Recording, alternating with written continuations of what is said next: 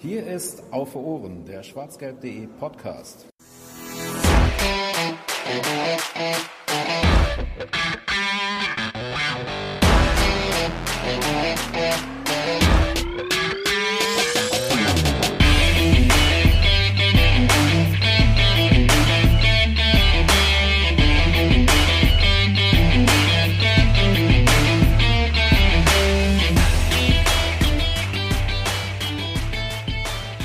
Happy 1312.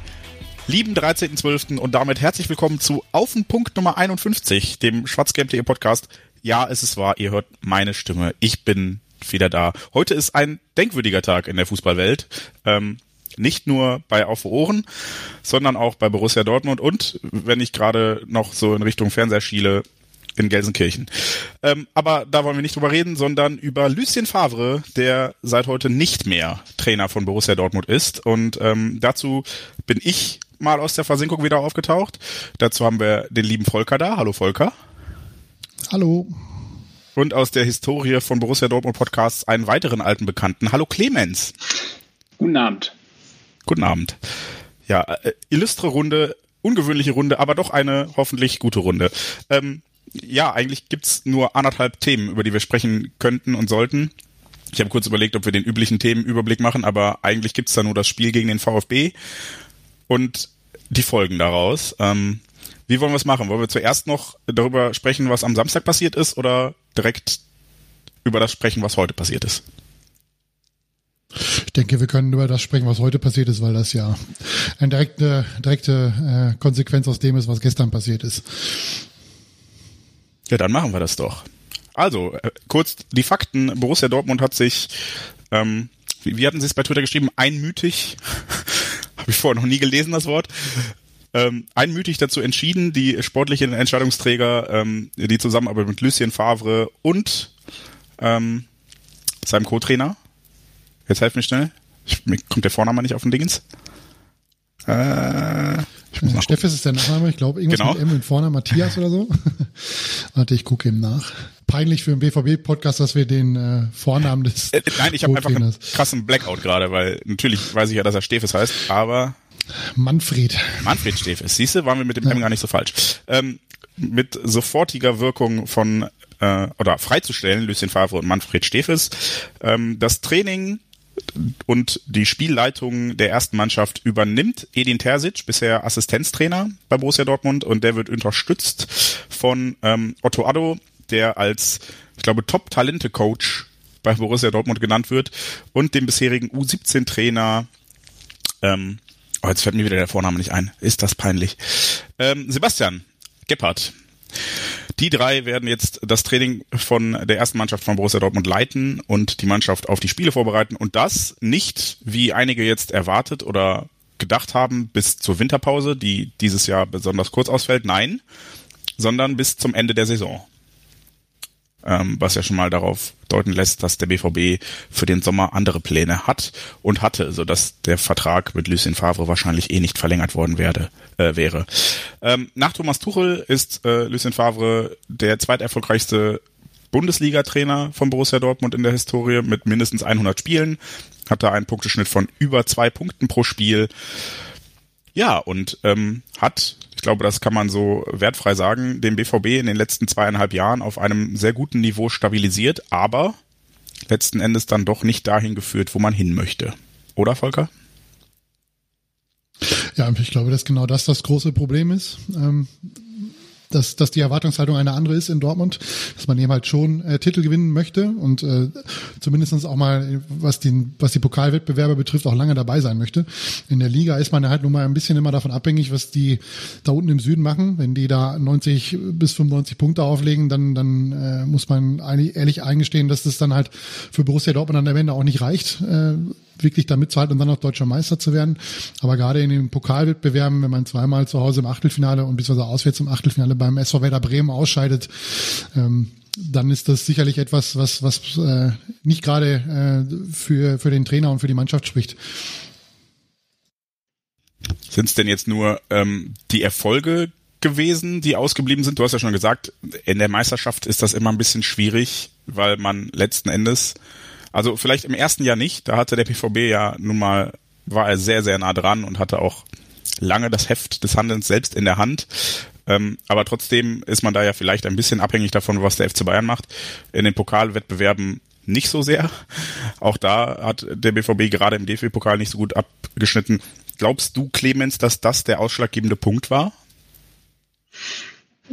Gute Frage, ähm, auf die so leicht jetzt keine Antwort. Oder die, die Antwort ist nicht so einfach zu geben. Ähm, ich glaube schon, dass vielleicht ihm sogar das erste Jahr und dieses ja eigentlich sehr gute sportliche Abschneiden, wo wir uns leider ja selber um den Lohn gebracht haben am Ende, so ein bisschen der Knackpunkt hinten raus war. Denn spätestens danach wollten ja alle die Meisterschaft. Es wurde ja auch immer so kommuniziert. Ja? Also jetzt greifen wir an, jetzt, jetzt wollen wir um den Titel wirklich mitspielen. Äh, nicht nur mitspielen, sondern jetzt wollen wir den Titel auch holen.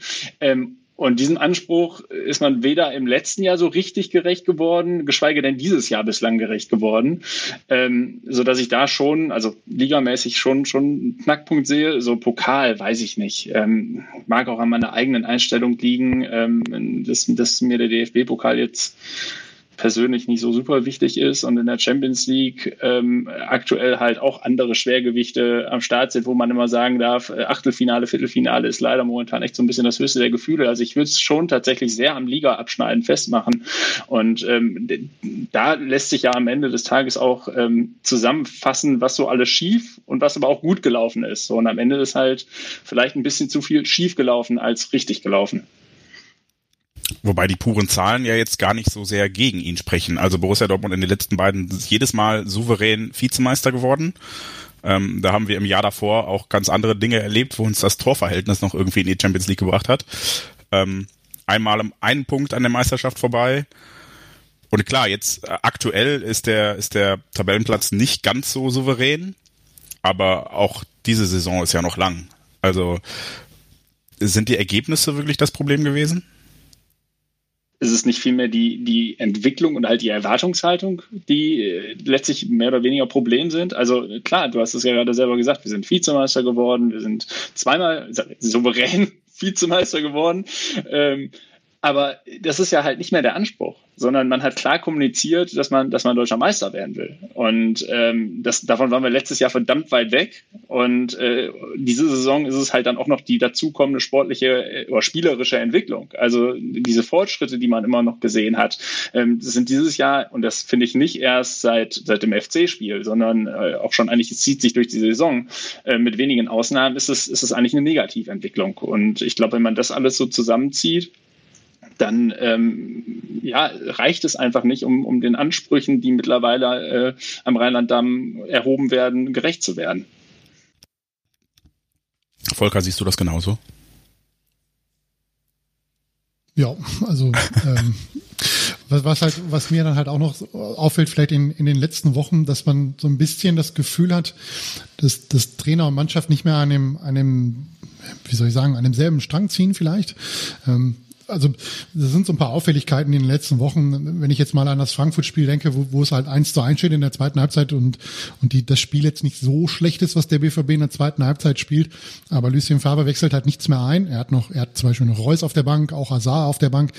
Klar, Reus ist in der, im Formtief, aber gerade, gerade Hazard ist ja auch jemand, der nochmal so ein, dem Spiel nochmal eine gewisse äh, äh, Geschichte geben kann, der auch nochmal äh, vielleicht, ja, so ein Zeichen von außen, dass man noch auf Sieg spielt. Das, das habe ich da definitiv vermisst. Und äh, ja, das, das wirkt halt so ein bisschen auch, ja, wie, gestern schrieb jemand auf Twitter, dass, dass äh, Lucien Favre hilflos wirkt.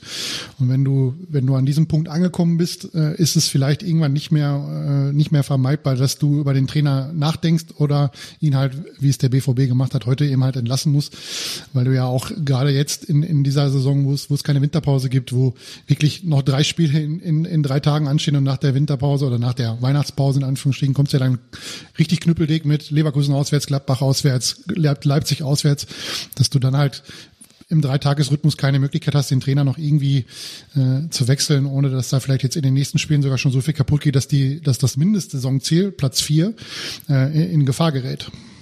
Ich finde es halt auch krass. Ähm, wir hatten ja es ja unter Favre immer mal wieder, dass Diskussionen zwischen ihm und der Mannschaft auch publik wurden und dass dann auch irgendwie Umstellungen kamen und dann hat er eine Zeit lang dran festgehalten, dann hat er das wieder rückgängig gemacht. Ähm, also es gab immer ein Austausch zwischen ihm und der Mannschaft, den man öffentlich äh, ganz gut mitverfolgen konnte. So und jetzt ging es ja eigentlich äh, relativ schnell, dass das Ganze zu Ende ging. Ja, wenn ihr überlegt, vor dem Köln-Spiel war es, glaube ich, in der Woche, ich weiß gar nicht mehr, wen wir davor gespielt hatten, ähm, hat sich Mats Hummels hingestellt und hat noch gesagt, ja, jetzt haben wir die richtige Einstellung und, und wir können viel erreichen und äh, Haaland äh, ist einer, der das komplett äh, vorlebt, wie es gehen muss. So, und seitdem geht quasi nichts mehr. Ähm, da war aber keine kein, kein kritischer Austausch irgendwie mehr, den man, den man mitbekam, wo man in der Folge sagte, daran liegt es und das und das müsste der Trainer anders machen oder so, sondern äh, die Leistungen wurden einfach kontinuierlich schlechter mit dem absoluten Tiefpunkt jetzt am Samstag. Ähm, und innerhalb von, jetzt lasst mich das zeitlich richtig einordnen, sind es drei Wochen? Ähm, ist es zwei eigentlich Wochen. von zwei Wochen, wir können viel erreichen mit, der, mit dieser Einstellung und die Mannschaft ist hochtalentiert und eigentlich sind wir auf dem richtigen Weg hinzu, äh, Lucien Favre ist entlassen. Das finde ich eine ziemlich krasse, ziemlich schnelle Entwicklung ähm, angesichts der Tatsache, dass wir in den, in den anderthalb Jahren davor ähm, eigentlich immer wieder eine, Kontinu oder eine, eine Diskussion zwischen Mannschaft und Trainer noch mitbekommen hatten, wo dann Anpassungen rausfolgten und jetzt das einfach so zu Ende geht. Das wäre jetzt auch mein nächster Einwurf gewesen. Ähm, also A, finde ich, ging es jetzt dann doch relativ schnell. Ich glaube, das liegt ein bisschen daran, dass Lucien Favre gefühlt dauerhaft zur Diskussion stand. Ja, wir haben das ja im Podcast auch ähm, thematisiert. Regelmäßig eigentlich. Also wir haben uns ja auch äh, vor allen Dingen in den letzten Jahren oft dabei erwischt, dass wir gesagt haben, ey, lass uns jetzt mal nicht über einen Trainer reden. Aber äh, so im Hinterkopf war die Diskussion ja doch immer da. Ähm, und trotzdem ging's ja, also äh, er sprach das gerade an, bis zum Köln-Spiel haben wir nur in Rom nicht gut gespielt und zu Hause gegen die Bayern verloren, wo wir aber mindestens ebenbürtig waren. Also, wo man auch sagen kann, ey, das ist ein Spiel, das kann man halt absolut verlieren. So, auch auf die Art und Weise. Ähm, und sonst war eigentlich alles, alles gut. Und dann, ja, Köln in, äh, zu Hause gegen Rom, in Frankfurt, in St. Petersburg und jetzt zu Hause gegen Stuttgart. Fünf Spiele und das war's.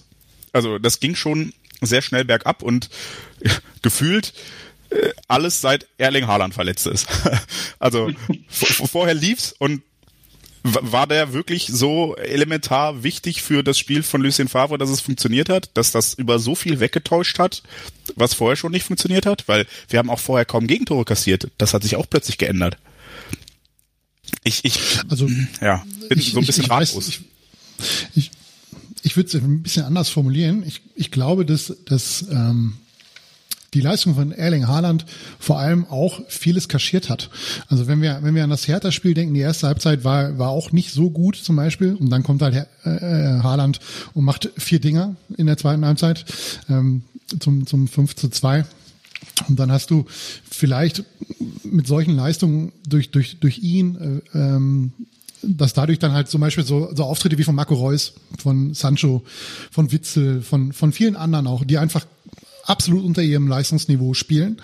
Und das nicht erst, erst seit zwei Wochen, sondern schon äh, Reus die ganze Saison, um ehrlich zu sein, Sancho auch, ähm, die, die beide ihrer, ihrer Form hinterherlaufen, ähm, dass du da vielleicht halt immer so ein bisschen auch das Ergebnis kaschieren konntest. Auch Bielefeld war zum Beispiel, ähm, ja, war jetzt kein, war jetzt nicht das, was man sich eigentlich vorstellt, finde ich, wenn wenn der BVB irgendwo auftritt, dass er, dass er, ähm, ja, es hat immer das Gefühl von angezogener Handbremse, finde ich, wie der BVB in den letzten Wochen oft gespielt hat. Und ähm, vielleicht oder wie gesagt haben, haben die die Tore von von äh, Haaland da einiges auch kaschiert, was das Leistungsniveau der Mannschaft betrifft. Und das war halt gestern nicht mehr zu kitten. Und ähm, durch durch krasse individuelle Fehler von von unter anderem Bälle Bellingham, der wirklich. Der hat richtig Lehrgeld gezahlt, ja. Ja, also der hat gestern richtig Lehrgeld gezahlt. Der hatte überhaupt keine Idee, wie er mit dem Stuttgarter Pressing umgehen sollte. Ähm, das 2-1 fällt, glaube ich, aus einer Geschichte, wo er und Guerrero sich nicht so wirklich einig sind, wie sie jetzt hinten rausspielen sollen. Und ähm, ja, das sind halt so krasse individuelle Fehler, die noch dazukommen. Ähm, und was man eben halt auch gemerkt hat, ähm, Haaland ist jemand, der sich wirklich, der sich jede Minute aufbäumt. Du hast immer das Gefühl, dass er, dass er nochmal einen Meter geht, dass er einen Sprint anzieht, dass er, dass er noch alles versucht, was, was geht. Auch gegen, auch gegen Köln hat er ja das, das 2 zu 2 noch auf dem Fuß. Wie er den daneben geschoben hat, weiß er wahrscheinlich äh, bis heute selber noch nicht so genau aus, aus einem Meter. Ähm, kurz, kurz verhindert zum 2-2. Ähm, aber gestern, da war ja kein, war ja kein Aufbäumen mehr. Ne? Also man hat sich ja quasi dem Schicksal ergeben und wenn, wenn der VfB und Roman Bürki äh, ernst gemacht hätten oder Roman Bürki keine Lust gehabt hätte, wäre es vielleicht noch höher ausgegangen. Also Stuttgart hat ja wirklich richtig, richtig viele Chancen, auch in der ersten Halbzeit schon äh, deutlicher als 1-0 in Führung zu gehen.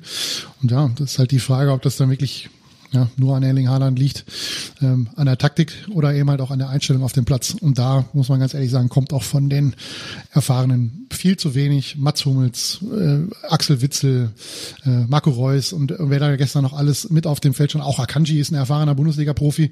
Ähm, wie man, wie die sich gestern dem Schicksal entge äh, ergeben haben, war schon erschreckend.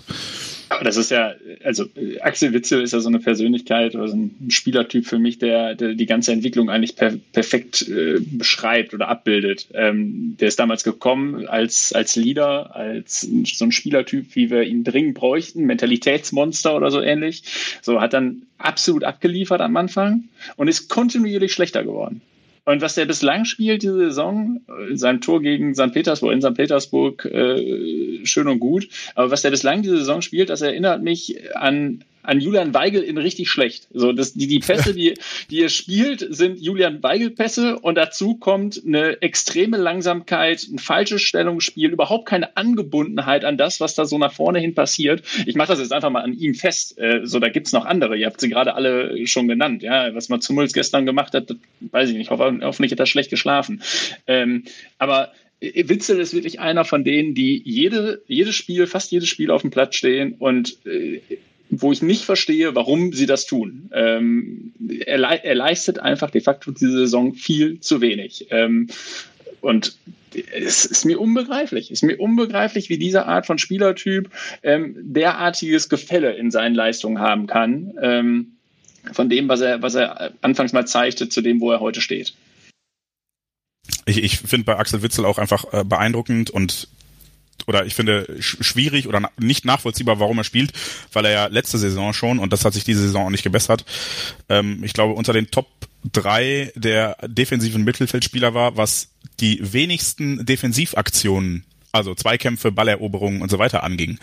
Und ähm, das ist halt wirklich das merkt man. Also du sagtest, er ist wie Julian Weigel in schlecht und das, das lustigerweise hatte ich den gleichen Gedanken gestern. Ich gedacht habe, boah, ey, der spielt offensiv wie Julian Weigel, aber defensiv ist er nicht existent. Und dann habe ich bei zwei, drei Toren der Stuttgarter auch nochmal drauf geachtet, wo er dann einfach nicht hinterherkommt, wo er nicht bei seinem Mann ist, wo ich gedacht habe, ey, du spielst halt defensiv de facto an der Position, an, an so einer neuralgischen Stelle mit einem Mann weniger, weil Axel Witzel zwar ein super Ballverteiler ist und er ist auch immer noch super ballsicher, das hat er ja nicht eingebüßt.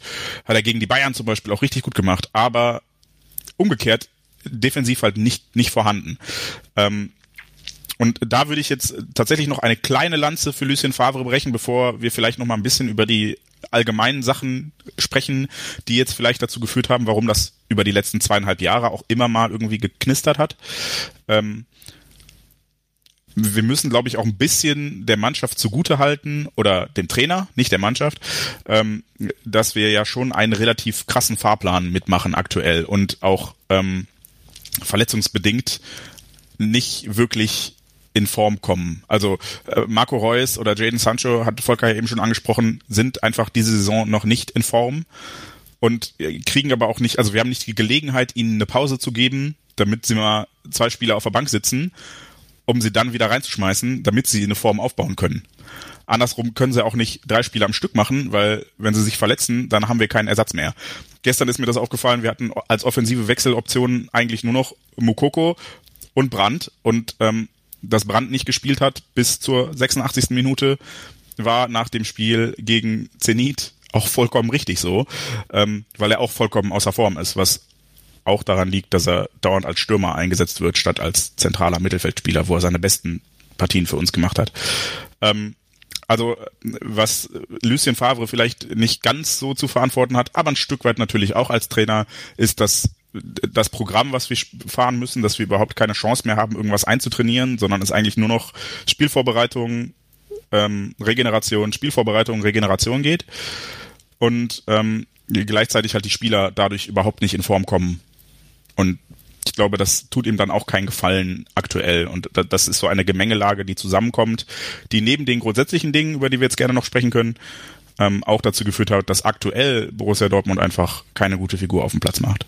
Bin ich zu 100 Prozent bei dir. Und ich finde, da greifen wir jetzt wahrscheinlich schon ein bisschen vor, wo wir nachher noch hinkommen. Äh, dieser Spielplan und dieses Programm sind äh, ja nicht erst seit gestern bekannt. Und äh, die Transferperiode war dieses Jahr den Umständen entsprechend ähm, ja länger. Und wir sind relativ sehenden Augens da reingelaufen. Und das ist meiner Meinung nach nichts, was man Lucien Favre großartig vorwerfen kann. Ja, ich weiß, es gab immer mal wieder die Gerüchte oder die Diskussion, er will eigentlich überhaupt keinen richtigen oder will keinen zweiten Stürmer.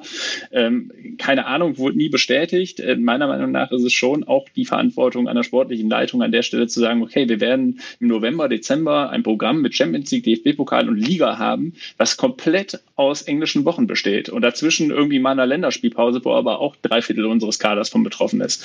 Ähm, und dann rennen wir da rein mit einer mit einer Sturmspitze. Wir haben die Vergangenheit hat bewiesen, Julian Brandt kann das nicht.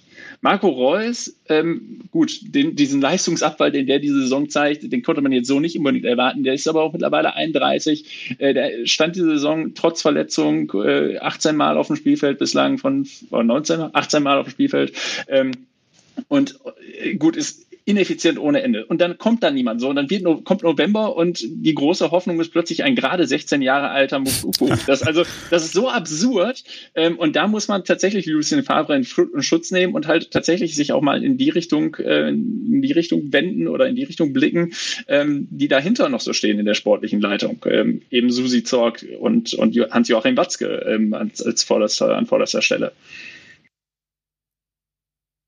Ja, würde ich auch, also zumindest auch, auch in der Innenverteidigung zum Beispiel. Also wenn du planst, mit einer Fünferkette zu spielen, also drei Innenverteidiger brauchst und dann mit drei gelernten Innenverteidigern in die Saison gehst, wovon äh, Sagadu auch noch auf nicht absehbare Zeit verletzt war zu Beginn der Saison.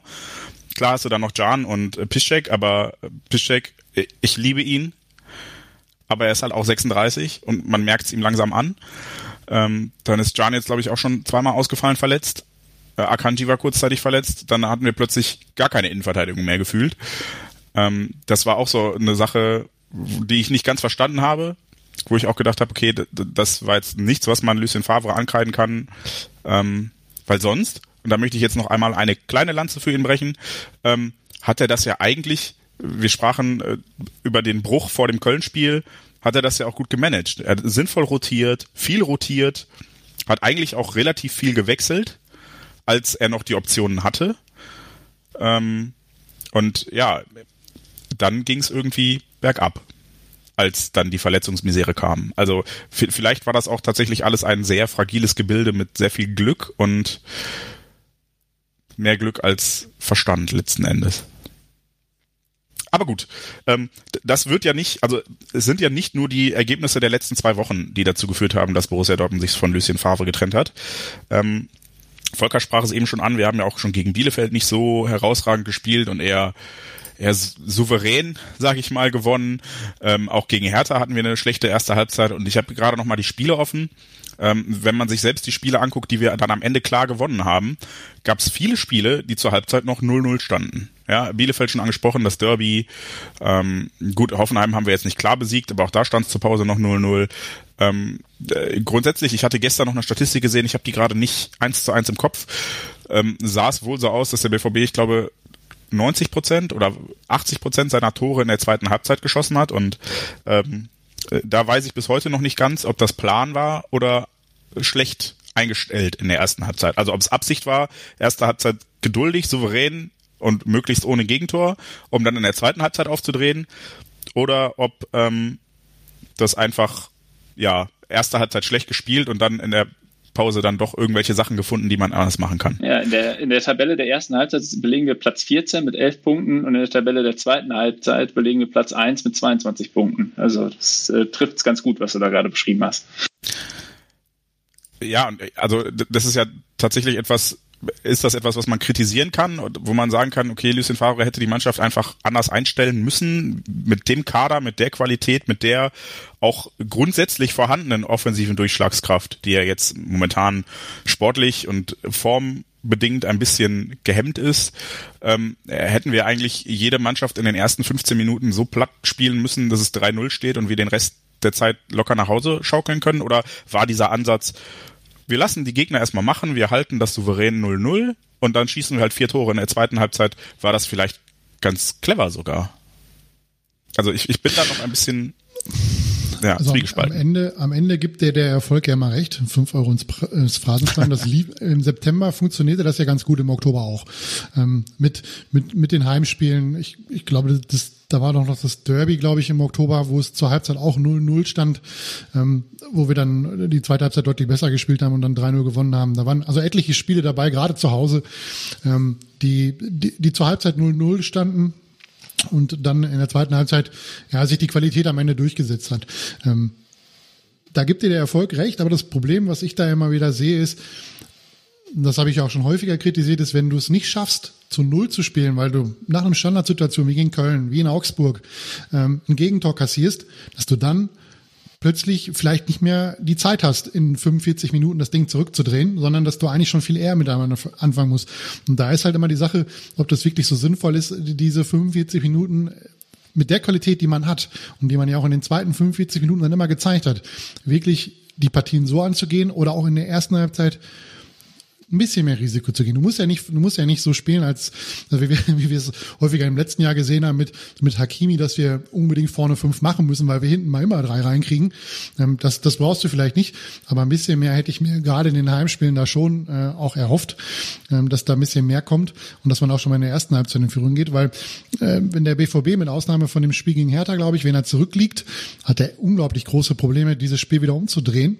Gerade wenn der Gegner sich dann wirklich mit allem an hinten reinstellt und auch keine Räume Räume mehr anbietet, dann, dann tut sich der BVB sehr schwer. Und wenn dann noch ein Haarland ausfällt oder äh, du die großen Probleme hast, dass dein Sancho nicht fit ist, dass ein Guerrero immer mal wieder rein und wieder raus und, und so weiter und so fort, also auch keine, keine große Spielpraxis bekommt und auch seine Form immer mal wieder ja, einfach nicht konstant genug ist. Das ist, glaube ich, so ein, so, ein, äh, so ein Wort, wo man mit alles beschreiben kann aktuell, dass einfach die Leistung der meisten Spieler in, in, in Dortmund, vielleicht mit Ausnahme von Haaland, absolut inkonstant sind oder unkonstant sind in dieser Saison, dass hier das irgendwann auf die Füße fällt. Ähm, in Augsburg, wenn ich mich richtig erinnere, fiel das 1 in der ersten Halbzeit und das 2-0 relativ früh nach Wiederbeginn, wenn ich mich jetzt nicht komplett äh, äh, vertue. Und dann hast du natürlich, wenn du zwei Tore zurückliegst, dann wird es halt irgendwann schwierig. Wenn dir die Minuten noch weglaufen und der Gegner sich nur noch hinten reinstellt, dann ist das für mich die falsche Herangehensweise an so eine Partie. Also man sollte sich schon auf seine Stärken besinnen und von Anfang an versuchen, auch schon mal in der Halbzeit Einzelführung zu gehen. Ja, auf seine Stärken besinnen äh, trifft jetzt ganz gut äh, oder ist eine ganz gute Überleitung dazu, was denn die Stärken von Borussia Dortmund sind oder waren. Ähm, Marco Reus hat das gestern sehr treffend formuliert nach dem Spiel. Ähm, hat gesagt, wir sind keine Mannschaft, die gut verteidigen kann. Ähm, damit hat er eigentlich schon offenbart und eigentlich ist das auch ein Offenbarungseid, ähm, wo die Stärken von Borussia Dortmund sind und wo sie nicht sind. Und ähm, das hat, glaube ich, ganz gut gezeigt, auch, auch wenn es so rein von den Zahlen her nicht ganz stimmt, weil wir diese Saison bis zum gestrigen Spiel eigentlich, oder bis, sagen wir mal, bis zum Köln-Spiel, als es dann so rapide bergab ging, ähm, eine sehr gute und sehr ordentliche Defensivleistung hatten. Ich glaube, bis dahin waren wir auch noch die beste Defensive der Bundesliga. Ähm, ja, und also ich finde die Aussage komisch. Ich fand die Aussage also, auch komisch. Also, ja. also wenn ich, wenn ich mir jetzt das Torverhältnis angucke, das ist 23 zu 15. Wenn ich jetzt die fünf Tore abziehe von gestern, sind es noch zehn. Wenn ich die zwei von Köln nehme und die drei von Bayern, sind es wieder fünf weniger. Also hat der BVB in acht Partien fünf Gegentore kassiert und hat sich dann mit dem Heimspiel gegen Bayern, Köln und Stuttgart äh, satte zehn Gegentore eingefangen. Ähm, da sehe ich nicht so wirklich, dass der BVB nicht gut verteidigen kann. Was er, also gestern konnte er es definitiv nicht, das hat jeder gesehen.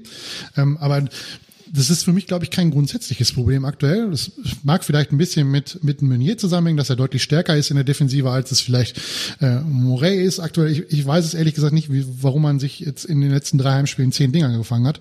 Aber diese grundsätzliche Aussage, dass der BVB nicht verteidigen kann, finde ich schon, äh, finde ich schon komisch. Und die Zahlen, wie du ja gesagt hast, die belegen es eigentlich nicht wirklich. Ich, ich finde, es sind nicht nur die Zahlen, sondern es ist tatsächlich immer mit der Ausnahme ähm, Samstag und, und Bayern ausgenommen. Ähm, weil diese beiden Gegentore gegen Köln haben wenig mit, wir können nicht gut verteidigen zu tun gehabt. Ähm, haben ja.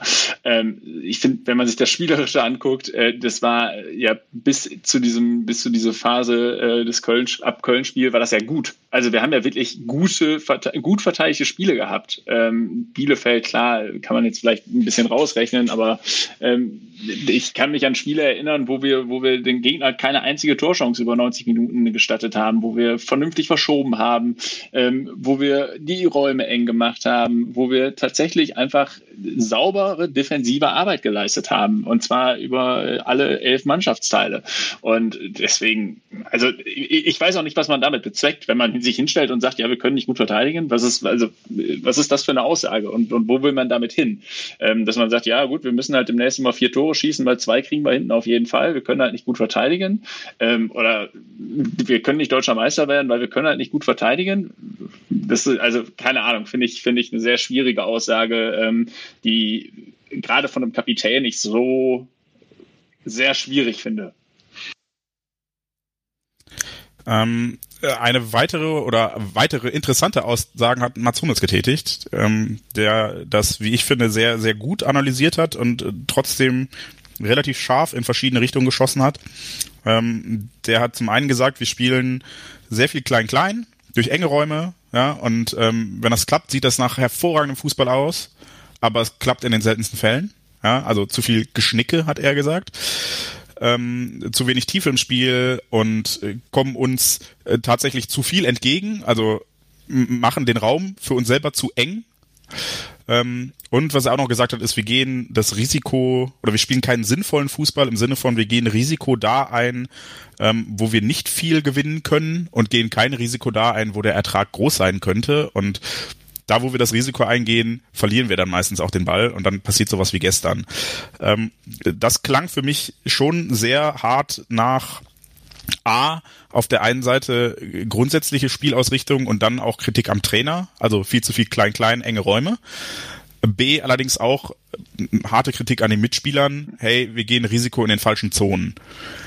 Ähm, äh, seht ihr das genauso? Also ich finde so ein Gegentor wie das, wie das 1 zu 2 am Samstag, das fängst du nicht, weil der Trainer dir sagte, bitte spiel mal am 16er einen Doppelpass. Also kann ich mir beim besten Willen nicht vorstellen. Ähm, meine Kreisliga-Erfahrung besagt das Gegenteil, dass Trainer solche Anweisungen geben. Ernsthaft. Ähm, also finde ich, äh, finde ich tatsächlich als scharfe Kritik an, an Mitspielern ähm, interpretierbar. Und ähm, klar, da kann man sagen, da ist ein 17-Jähriger, der spielt Bundesliga jedes zweite, oh, mittlerweile eher sogar jedes Wochenende. Der kann auch mal solche Fehler machen, wie, wie Jude Bellingham da vom 1 zu 2. Ähm, aber es ist ja genau die Szene, oder es, ist, es sind ja genau solche Szenen, die Hummels da meint. Und äh, sorry, auch das klingt jetzt wieder so, als würden wir hier gerade Favre über, über jegliche Fehler irgendwie in Schutz nehmen wollen. Äh, den ist nicht so, aber ich finde, an der Stelle muss man ihn vielleicht wirklich in Schutz nehmen, weil das sind Fehler, die hat er nicht zu verantworten. Umgekehrt ist Favre ja auch ein großer Verfechter von kleinen Stürmern in engen Räumen, die halt nicht so viel Tiefe bringen, sondern entgegenkommen, sich fallen lassen. Und das ist ja wieder das, ne, klein, klein, enge Räume, enge Räume selbst geschaffen, selbst verschuldet. Und da dann auch halt einfach häufig Ballverluste, weil die Frische im Kopf fehlt, weil die Frische in den Beinen fehlt, wofür Favre dann wahrscheinlich wenig kann. Aber muss man dann nicht vielleicht ein bisschen ökonomischer spielen in so einer Phase und dann sagen, okay, pass auf, dann spielen wir halt nicht das hochgradig komplizierte und super anzusehende, sondern ein bisschen pragmatischer und mal tiefe Läufe, Steilpässe, Platz schaffen. Also äh, den Teil, ich will gar nicht sagen, ne, klar, das mit dem Risiko habe ich ja auch gesagt, empfand ich eher als Watschen gegen die Mitspieler im Sinne von, ey, spiel doch nicht in so einer Szene oder in so einer Stelle einen Pass so, sondern spielt doch da einfache Pässe. Aber ich glaube, ähm, nach vorne. Von wegen, ey, wir machen. Ja. Ja, genau. Wir machen uns das, das Spiel zu eng, wir machen zu viel klein-klein und gerade im Offensiven, ich glaube, da war das schon eher Kritik an der grundsätzlichen Ausrichtung. Und ähm, ja, die, die würde ich in dem Fall sogar teilen, du, wahrscheinlich. Du siehst mich nicken, ja. Stimmt.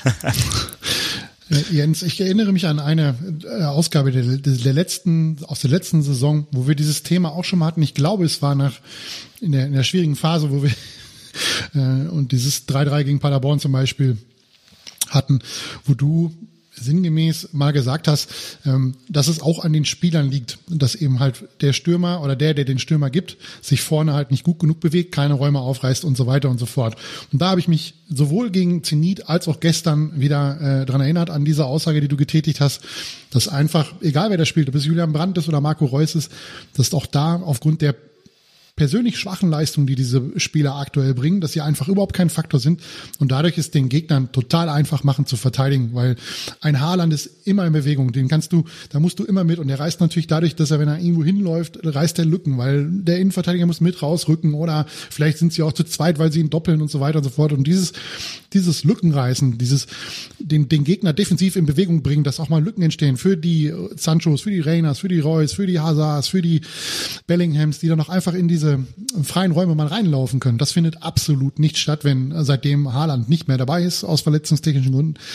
Und da fehlt dem BVB, und das ist sowohl vielleicht auch für die Spieler als auch für den Trainer ein Kritikpunkt, einfach eine Idee, wie sie damit umgehen sollen. Also ähm, wenn, wenn ich doch merke, dass, dass meine Spieler das System aktuell aus formtechnischen Gründen nicht umsetzen können und dass ich nichts bewirke im Spiel nach vorne, ähm, da, dass ich da keine Möglichkeit habe, irgendwie anders zu reagieren, keine, keine, keine andere äh, taktischere Herangehensweise an eine Partie habe. Das finde ich schon äh, auf dem Niveau, auf dem sich Borussia Dortmund bewegt und auch bewegen will, halt schon irgendwie erschreckend. Ja, wenn, wenn, du dir die Bayern anguckst, ähm, ja, die spielen jetzt auch nicht mehr die so die, die überragende Saison, wie sie sonst immer machen, aber sie verlieren halt ihre Spiele nicht, weil sie halt, wenn Lewandowski mal nicht trifft, halt irgendein anderer noch ein Tor macht.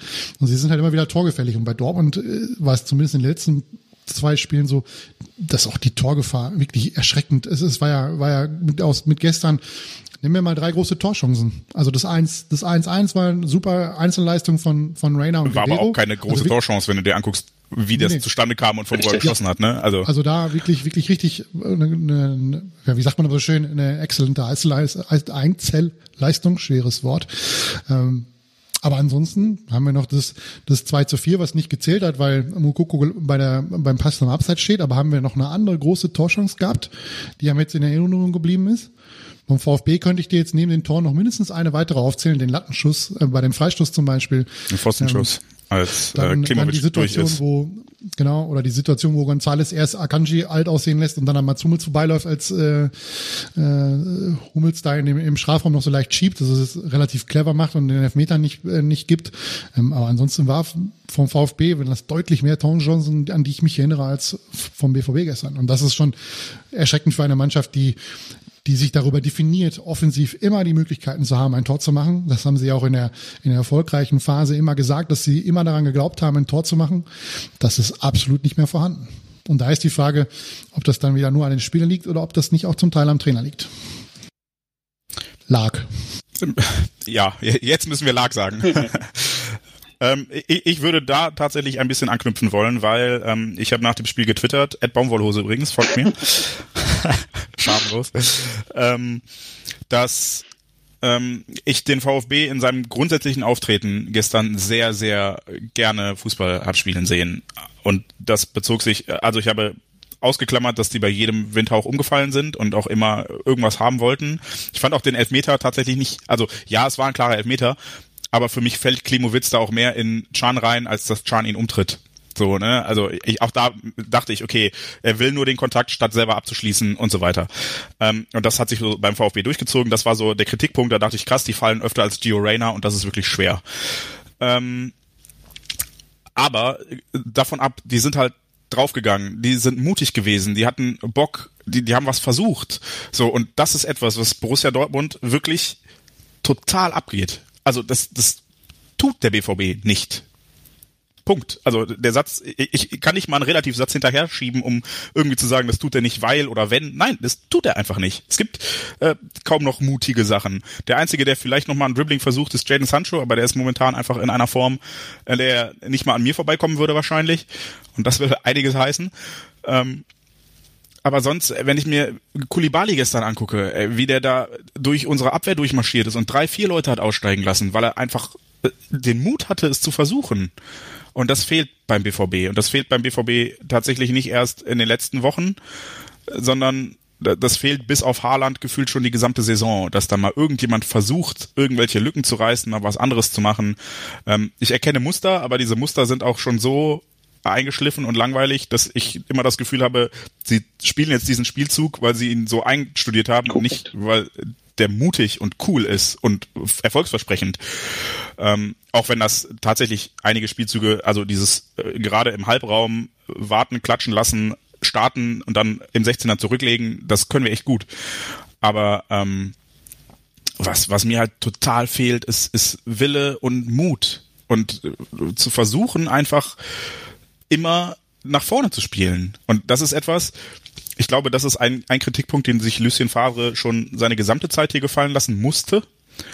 Ähm, und der, den er auch nie losgeworden ist, ist halt dieses Auftreten, dieses geduldige und abwartende Spiel ist halt etwas, was nicht mitreißend ist. Und äh, ja, das kommt halt in Dortmund vielleicht nicht ganz so gut an. Ähm, ich habe das auch äh, gesagt, als als Ansgar Knauf eingewechselt wurde in St. Petersburg, wo ich gedacht habe, ey, der, der hat in seinen ersten drei Zweikämpfen mehr Bock auf Zweikämpfe und auf Ballgewinne gezeigt als der Rest des Teams in der gesamten Halbzeit zuvor oder in den gesamten 70 Minuten zuvor. Ähm, und das, das darf es eigentlich nicht sein. Also ich, ich bin ja jemand, der äh, sich immer denkt, okay, wenn, wenn ich das Gefühl habe und sehe, die wollen und die geben alles, was sie können, dann verzeihe ich auch, wenn das Ergebnis nicht stimmt. Und deshalb bin ich, nach der Bayern-Niederlage zum Beispiel, war ich auch, ja gut, hast halt verloren. So, aber ey, am Ende haben wir den Paroli geboten und haben ein sehr gutes Fußballspiel gespielt. Aber das war, gestern fehlte da jegliches Aufbäumen, auch, auch gegen Köln gefühlt. Also, äh, ja, da war halt Haaland noch da. Ähm, in St. Petersburg war das auch mehr so ein, ja, ich weiß nicht. Also ich weiß nicht, ob es an, an den Spielertypen liegt, die wir haben, weil wir halt so viele, ich nenne es jetzt mal böse, in Anführungsstrichen, schön Wetterfußballer haben. Ähm, wobei eigentlich haben wir, wir haben mit Emre Can, wir haben mit äh, Thomas Delaney, äh, wir haben sicherlich auch ein paar, die beißen und kratzen und wollen. Ne? Also so plakativ wollen. Aber ob das einfach unsere Spielweise ist und ob ich mich damit anfreunden muss bei dem Spielermaterial oder ob das wirklich Vorgabe ist oder war von Lucien Favre halt geduldig, kontrolliert, langsam aufbauen, die Lücke suchen, warten und dann, wenn eine Lücke da ist, die Lücke nutzen, statt einfach immer Druck zu machen, immer zu wollen, weil durch Druck provoziert man ja auch Fehler, durch Druck provoziert man auch Ballgewinne und da muss man nicht immer erst 70 Prozent Ballgewinn haben. Ich glaube, Tobias Escher hat das äh, als lustige Statistik geführt diese Saison. Bei jedem Spiel, dass der BVB gegen einen, eine Mannschaft aus der unteren Tabellenhälfte mehr als 69 Prozent Ballgewinn hat, äh, Ballbesitz hat, hat der BVB nicht gewonnen. So, äh, einfach weil ja, wir augenscheinlich mit dem Ball am Fuß nicht genug anzufangen wissen. Und wir hatten auch gestern, glaube ich, schon wieder 70 Prozent Ballbesitz, aber wer hat fünf Tore geschossen? Ja, deshalb. Ja, der, der Gegner. Ja. ja. Was, wenn wir, wenn wir uns mal an die ersten sechs Monate von Lucien Favre erinnern, ist ja das, was, was damals in der Hinrunde passiert ist, genau das, was, was wir eigentlich sehen wollen. Begeisternden Fußball. Die Spiele, die wirklich, wenn ich da an die, an, an das Comeback in Leverkusen denke, wo du 0 zu 2 zurückliegst, wenn, wenn ich an das Tor an oder an das Spiel denke gegen Augsburg zu Hause, wo, wo Paco Acassa in der, keine Ahnung, 93. Minute noch den Freischuss in den, in den Winkel schießt. Ja. Diese, diese Art von Fußball hat die Leute begeistert auf den Tribünen und vor den Fernseher und hat dazu geführt, dass Borussia Dortmund am Ende der Hinrunde äh, souverän Spitzenreiter war. Und dann hat sich Lucien Favre in der Winterpause hingestellt und hat gesagt, dass das nicht die Art von Fußball ist, die er gerne sieht. Und ähm, ja, das ist, das ist halt, äh, dass ihm das Bauchschmerzen bereitet. Also er mag nicht Bauchschmerzen gesagt haben, aber im, im, im, im Sinne, dass, dass, dass das nicht, dass es ähm, nicht reif genug ist, was, was Dortmund da spielt. Und damit hat er, glaube ich, ein bisschen was kaputt gemacht. Ähm, weil ja, der BVB, es ist leider so, man, man kommt nicht drum herum.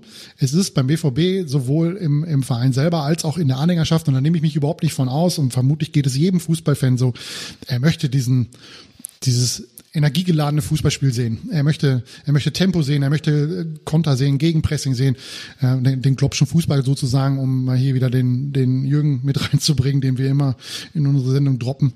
Ähm, das hast du halt nicht. Klar, du kannst es nicht immer haben. So, wenn du souverän so ein, so ein Heimspiel gegen, gegen Freiburg, wenn du alle drei Spiele oder alle drei Tage spielst oder auch in, in Bielefeld, wenn du am Ende ein schwaches Spiel 2-0 gewinnst, dann, dann ist alles okay. Aber du kannst es nicht immer durchziehen. Und diese Niederlagen, die wir gehabt haben, Clemens schreibt das gerade so schön, wir sollten so langsam in Richtung Zukunft gehen bei jeder Niederlage, die, die der BVB gehabt hat, und das sind mit Ausnahme die gegen den FC Bayern München, also gerade die gegen Augsburg, gegen Bremen, jetzt gegen Köln, gegen Stuttgart, das Echo war immer dasselbe und das Spiel war auch immer dasselbe. Der BVB hat einfach lethargisch gespielt, hat deutlich unter Wert gespielt, finde ich, unter, oder unter, unter seiner Qualität. Und es war sofort Kritik da. Es war sofort Kritik da an, an Favre. Und das funktioniert ja dann irgendwann nicht mehr. Wenn du wirklich bei jeder Niederlage äh, gegen, gegen kleinere Vereine äh, sofort wieder die, die öffentliche Kritik am Trainer hast, die zum Teil auch berechtigt ist, ähm, dann, dann lässt er sich eigentlich nicht mehr halten. Und ich glaube, dass gestern das Spiel, das war ein absoluter Offenbarungseid. Ich hätte fast das Wort Schande genannt. So war der Titel, den wir genommen hätten, wenn wir uns heute nur über das Stuttgart-Spiel unterhalten hätten oder das Debakel. Und äh, ja, da, also um in die Zukunft zu kommen, komme ich da nicht drum rum zu sagen, dass vielleicht der Zeitpunkt oder äh, überraschend ist, dass der BVB ihn jetzt entlässt, quasi heute.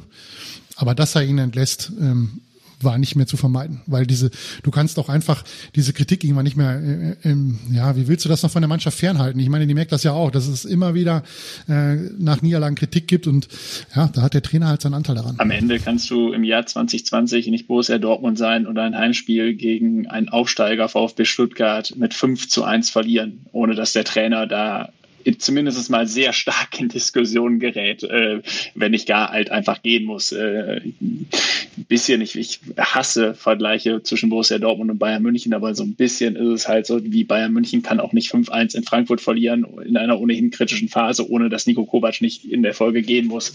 Ähm, so, also wirklich überrascht im Ergebnis oder nach dem, was da gestern am Samstag passiert ist, kann das nicht, äh, kann das niemanden haben. So, jetzt ist aber die Frage, wie geht's jetzt weiter? Weil all das, was wir jetzt gerade ja in den, in den letzten 45 Minuten gemacht haben, ist ja auch ein bisschen Analyse dessen, wie konnte es so weit kommen. Ähm, und da finde ich, ist ganz schön klar geworden, so schnell wird es eigentlich nicht besser werden. So, weil das ist nicht nur der Trainer. Das ist viel mehr. Das ist Spielertypen, die vielleicht nicht gut zueinander passen. Spielertypen, die äh, vielleicht auch einfach teilweise ähm, zu viel gehäuft sozusagen vorhanden sind, wohingegen sie an anderen Stellen komplett fehlen. Ähm, und wir kriegen halt nun mal nicht, also Edin Chicky wird, wird, wird äh, nicht morgen äh, zwei, drei, vier, fünf Haalands im Kader haben, sondern der wird mit der Mannschaft weitermachen müssen, ähm, die, die auch Lucien Favre zur Verfügung hatte. Also, und da ist die Frage, was kann Edin Terzic da äh, rausholen? Das ist eine sehr gute Frage. Die habe ich mir auch schon gestellt. Also ähm, abgesehen davon, dass ich nicht glaube, dass es aktuell eine bessere Lösung gegeben hätte für Borussia Dortmund, weil es sind halt einfach keine guten Trainer verfügbar momentan. Und jetzt kommt mir bitte nicht mit Pochettino. Ich glaube nicht, dass der realistisch ist für Borussia Dortmund. Ich glaube schon, dass man es versucht hat, aber Eddie Tetzig ist ein ist super, halt ein geiler Typ. Also ich, ich freue mich riesig ja, für ihn. So, ich glaube auch, ich bin da ganz bei dir. Ich glaube, es war eine, ist eine gute Entscheidung, eine richtige Entscheidung und ich habe da auch Bock drauf. So, es ist ein Typ, den, den ich mag und den ich schon immer mochte. Ähm, was heißt schon immer? Ne? Schon immer ist ein bisschen, bisschen hochgegriffen, aber ich mag den so und ich glaube auch, dass der, dass der was drauf hat. Aber die Frage ist halt, was, was holt er aus dieser Mannschaft raus? Wo ist äh, das Ceiling sozusagen? Also ich, ich, ich kenne ihn jetzt als, als Trainer nicht, was, was seine äh, Vita vor Borussia Dortmund betrifft. Also ich habe es gelesen, dass er, dass er schon äh, auch in Italien, glaube ich, mal äh, Trainer gewesen ist, bei, keine Ahnung, Hellas Verona oder so ähnlich. Ähm, oder Co-Trainer gewesen ist. Ähm, was ich mir vor ihm erhoffe, ist etwas mehr wie soll ich das formulieren? Bei, bei Lucien Favre hat mir definitiv der Siegeswille, das, was er ausstrahlt, das hat mir gefehlt in den letzten Wochen. Ich hatte das vorhin schon angesprochen, diese, diese Lethargie in Frankfurt wirklich erst beim Stand von eins zu eins nicht noch Marco Reus zu bringen und nicht noch Hazard zu bringen, also was zu machen und die, die wirklich auch das Wechselkontingent auszunutzen, was man hat, sondern dass er zwei Wechsel gemacht hat und hat es dabei bleiben lassen. Das, das finde ich, das vermittelt mir nicht das Gefühl, dass der Trainer wirklich alles tut, um dieses Spiel zu gewinnen. Gestern konnte er es nicht mehr retten. Ja, also wenn du in der 59. Minute äh, Reinier bringst, und in der 64. Minute steht es 4 zu 1, dann ist da nicht mehr viel zu holen. Dann, dann kann man sich höchstens noch fragen, warum Mukoko in der 86. Minute noch für, für vier Minuten sich das Schauspiel antun muss oder ob es da nicht irgendwie auch gereicht hätte, wenn man ihn dann rausgelassen hätte, aber das ist ein anderes Thema. Ähm, er vermittelt mir da einfach auch in, in, ja, vielleicht ist es auch ein Thema der Sprachbarriere, aber er vermittelt mir dieses Gefühl nicht, dass der wirklich alles macht, um, um äh, zu gewinnen. Und daher hoffe ich mir schon, dass das Terzic da äh, ein bisschen an ja, vielleicht einen anderen Wind reinbringt von der Bank, auch ein bisschen energischer ist, auch mal, auch mal früher wechselt. Ich finde teilweise Lucien Favre unglaublich späte Wechsel ab der 76. Minute oder so, finde ich unglaublich ähm, spät manchmal. Ähm, ja, ich hoffe mir zumindest in, in, in der Position. Also alles, was nicht mich, was nicht mit, mit, mit großen taktischen Umstellungen zu tun hat, weil da glaube ich auch nicht, dass, dass er viel ändern wird, weil die Mannschaft diesen Stiefel nun mal spielt und ich glaube nicht, dass sie einen großen anderen Stiefel aktuell drauf hat und auch die Zeit hat, diesen zu lernen. Heißt nun mal keine große Winterpause, wo man das im Trainingslager nochmal noch mal machen könnte. Aber zumindestens ähm, was dieses, was diese ganze Herangehensweise auch in der ersten Halbzeit, dass man vielleicht nicht mehr, nicht, mit ein bisschen mehr Risiko geht in den sinnvollen Phasen, wie Mats Hummels sagen würde, um halt sich nicht immer in diese Situation zu bringen, dass wenn man zurückliegt, plötzlich volle Kanone gehen muss und dann fällt einem nichts mehr ein. So rein von der Körpersprache her ist ja, wenn du in, den Übertragungen zum Beispiel auf die Trainerbank die Schwenks hast, dann ist er fast immer derjenige, der irgendwie äh, ja aus sich herausgeht, äh, der, der eine geile Körpersprache äh, so zeigt, finde ich zumindest. Das ist mir mehrfach aufgefallen. Ähm, nun muss man allerdings natürlich auf der anderen Seite sehen, Lucien Favre galt ja nicht umsonst als, als absoluter Fußball-Nerd, als Experte. So. Also ich arbeite ja für eine Tageszeitung, äh, die Borussia Mönchengladbach sehr eng begleitet und die Leute bei uns in der Redaktion äh, bezeichnen Lucien Favre immer noch als den größten Trainergott, äh, den Borussia Mönchengladbach in den letzten 30 Jahren hatte. So. Ähm, und da ist also halt die Frage so, was kann, was kann Terzic da, da bieten, was, was Favre zum, nicht bieten kann? Das ist vielleicht tatsächlich so ein bisschen das Emotionalisierende dieser Mannschaft, ähm, quasi die Spieler komplett auf seiner Seite zu haben. Äh, ist die Frage auf der anderen Seite, ob ihm das mit so Typen aller Jaden Sancho äh, also ich will sagen, so ein bisschen schwierigere Charaktere vielleicht, ob ihm das wirklich gelingt. Ähm, aber vielleicht ist das die, der, der größte Anpack, den er haben, der größte Hebel, den er haben kann, tatsächlich die Mannschaft so ein bisschen äh, der heilige Jürgen äh, in, in, in Richtung des Kloppschen ähm, Fußballs zu führen, ja, allein über Emo oder vor allen Dingen über Emotionen zu kommen. Ich finde schön, dass ihr beide den Heiligen Jürgen schon angesprochen habt. Dann muss ich mich nicht schlecht fühlen, weil ich habe mich, äh, bevor, bevor wir uns hier zusammengesetzt haben, nochmal so zwei, drei Sachen überlegt. Und eins davon war tatsächlich, dass ich sagen wollte, ähm, wenn man ein Fazit bei Lucien Favre ziehen müsste, oder dürfte oder könnte. Ähm, dann, dann finde ich, auf der einen Seite hat er, glaube ich, das Potenzial der Mannschaft ausgeschöpft, aber er hat nicht mehr rausgeholt. Und das ist eine Sache, die mir für die Zukunft wichtig ist und jetzt nicht nur für die kurzfristige, sondern auch für die langfristige. Und das war etwas, was ich gestern bei diesem Stuttgart-Spiel auch wieder so klar vor Augen geführt bekommen habe, dass eine Mannschaft immer mehr sein muss als die elf Einzelspieler. Und das Gefühl hatte ich bei Lucien Favre tatsächlich relativ selten. Und deshalb sage ich, er hat das Potenzial ausgeschöpft, weil er hat äh, die Mannschaft, die, die war nicht schlechter als die Spieler, aber sie war auch nicht besser als die Summe ihrer Teile. Und das ist etwas, ich weiß nicht, ob Edin Terzic das kann, aber was ich mir für die Zukunft von Borussia Dortmund erneut erhoffe.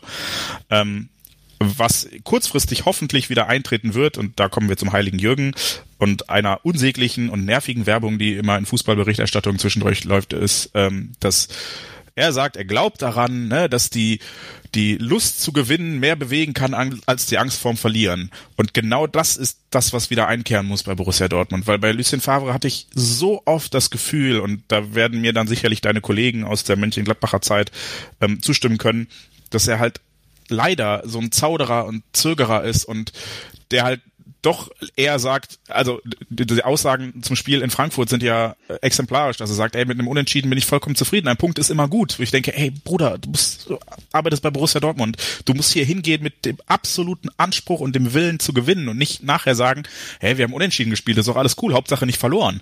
Nein! Es geht du musst immer gewinnen wollen. So, so, so, so unsympathisch mir das bei den Bayern ist, aber das ist genau das, was sie uns voraus haben, dass sie einfach immer wollen. Das ist vielleicht etwas, was Edin Terzic kurzfristig schon ein bisschen einimpfen kann. Und langfristig Borussia Dortmund dann wieder einen Trainer findet, der es schafft, aus elf Spielern oder dann 16 Spielern, die spielen dürfen, mehr als die Summe ihrer Teile zu machen, sondern wirklich eine Mannschaft. Weil was den heiligen Jürgen so herausragend gemacht hat, ist, dass bei uns halt Marcel Schmelzer und Kevin Großkreuz nicht so gut waren wie Marcel Schmelzer alleine und Kevin Großkreuz alleine, sondern zusammen einfach eine äh, linke Seite ergeben haben, die Borussia Dortmund ins Champions League Finale gespielt hat. Und das, das lag nicht daran, dass die beide so hohe Qualität haben, auch wenn ich sie liebe, sondern dass ihre Teile so gut zusammengepasst haben und das hat sich so perfekt ergänzt. Und das ist etwas, was fehlt. Aktuell habe ich halt, und da nehme ich jetzt auch äh, Michael Zorg, Sebastian Kehl, Hans-Joachim Watzke nicht aus, Ja. das Gefühl, wir, wir bestehen aus vielen Einzelteilen, aber wir haben, es fehlt jemand, der sich überlegt, okay, ist sind das die richtigen Einzelteile und wenn ja, was will ich damit erzielen? So, und das wünsche ich mir halt langfristig wieder. Genau das. Gänsehaut, so ein Rückblick. Gän Gänsehaut, Rückblick 2013 mit Kevin und Schmelle auf der Seite, meine Güte.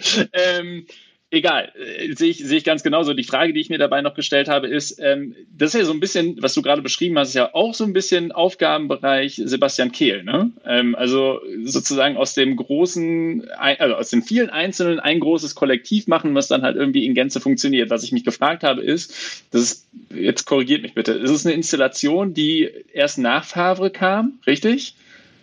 Also worauf ich hinaus will, ist es so ein bisschen, hat, war Sebastian Kehl quasi äh, versus Lucien Favre an der Stelle. Also kann, kann Kehl mit einem Typen wie Favre diesen Job so machen, wie er ihn vielleicht machen müsste? Hm, das ist eine gute Frage. ich gucke gerade, wann, wann Kehl angefangen hat. Äh, am 1.6.2018, also zeitgleich. Zeitgleich, okay. Richtig? Ja. ja. ja. Ja, Äh, ich, ich weiß auch ehrlich gesagt nicht, ob das seine, also äh, ich glaube aktuell als äh, Leiter Lizenzspielerabteilung ist das noch nicht so ganz sein Fall. Ich glaube, dafür ist er zu nah an der Mannschaft. Ich glaube, das wäre eher so eine Zorg-Sache, sich eine grundsätzliche Philosophie zu überlegen und dann zu gucken, okay, wir brauchen dafür die und die Spielertypen. Ähm, ich glaube, das ist auch etwas, was letzten Endes bei Favre so ein bisschen dazu zu einem Bruch geführt hat, wenn man drüber nachdenkt, wie sehr sich Favre bis zuletzt gegen einen echten Stürmer gewehrt hat. Also ich glaube, wenn Lucien Favre die Entscheidung hätte treffen dürfen, hätten wir Erling Haaland niemals gekauft. Ne? Also nur um da vielleicht noch einen kleinen Kritikpunkt anzufügen und ähm, was vielleicht auch dann am Ende dazu geführt hat, ne? so ein paar Diskrepanzen im Sinne von, okay, wie kommen wir hier wieder raus? Weil ähm, ich glaube, Lucien Favre hat uns sehr stabil gehalten und hat aus dem Spielermaterial was rausgeholt, aber wie gesagt, er hat nicht mehr als die Summe der Teile erschaffen. Und ähm, ich weiß nicht, ob äh, Sebastian Kehl da in der Position ist. Aktuell, ich, ich bin mir ziemlich sicher, dass er in seiner Position sich auch verändern wird in den nächsten zwei, drei Jahren, weil Michael Zorg dann in den wohlverdienten Ruhestand gehen könnte. Und ähm, ich glaube, dann wäre das die Aufgabe von Sebastian Kehl dafür zu sorgen, dass wir halt einen Kader haben, der nicht nur aus 25 Spielern besteht, die äh, auf ihrer Position gut sind, sondern aus 25 Spielern, die zusammen mehr ergeben als 25 Einzelspieler. aber die Grundlagen dafür musst du eigentlich jetzt in den, ich sag mal, in den kommenden sechs Monaten schon legen, weil der nächste Trainer, der dann im Sommer, so es nicht Edin Chicken ist,